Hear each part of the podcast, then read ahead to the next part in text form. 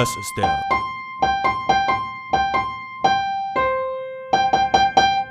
Chaos Künstler Creations Podcast. Kopfüber.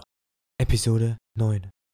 Am nächsten Tag schaue ich auf meinen Kalender und sehe, dass ich mich am Freitag in einer Woche mit meinen Freunden treffe. Erst essen wir eine Kleinigkeit in einem Steaklokal und bummeln danach noch ein bisschen durch die Stadt. Zumindest ist das unser Plan. Ich freue mich schon drauf. Auch weil sie mitgeht. Sie macht in letzter Zeit fast alles mit uns. Und so vergeht die Zeit bis zum Freitag auch wie im Flug. Und um Punkt 19 Uhr stehen wir zu siebt vor dem Lokal. Wir verbrachten einen tollen Abend zusammen. Und ich begleitete sie noch bis zu ihrer Haustür. Dort sagt sie, dass es ein schöner Tag war, während sie langsam auf mich zukommt. Ich bekomme Panik. Und anstatt ihre Annäherung zu erwidern, stimme ich ihr nur mit unsicherer Stimme zu und verabschiede mich hastig.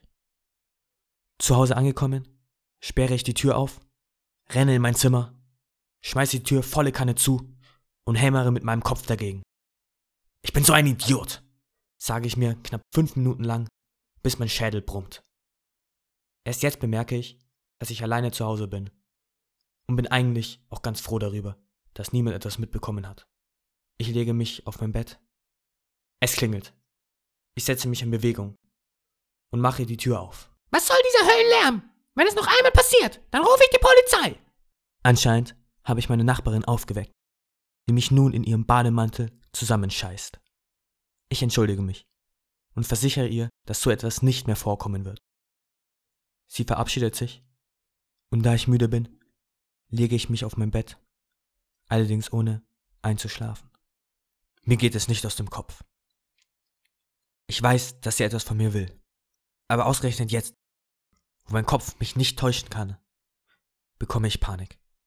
Ich suche mein Handy, da ich hoffe, mich so bei ihr entschuldigen zu können und um ein Date zu fragen.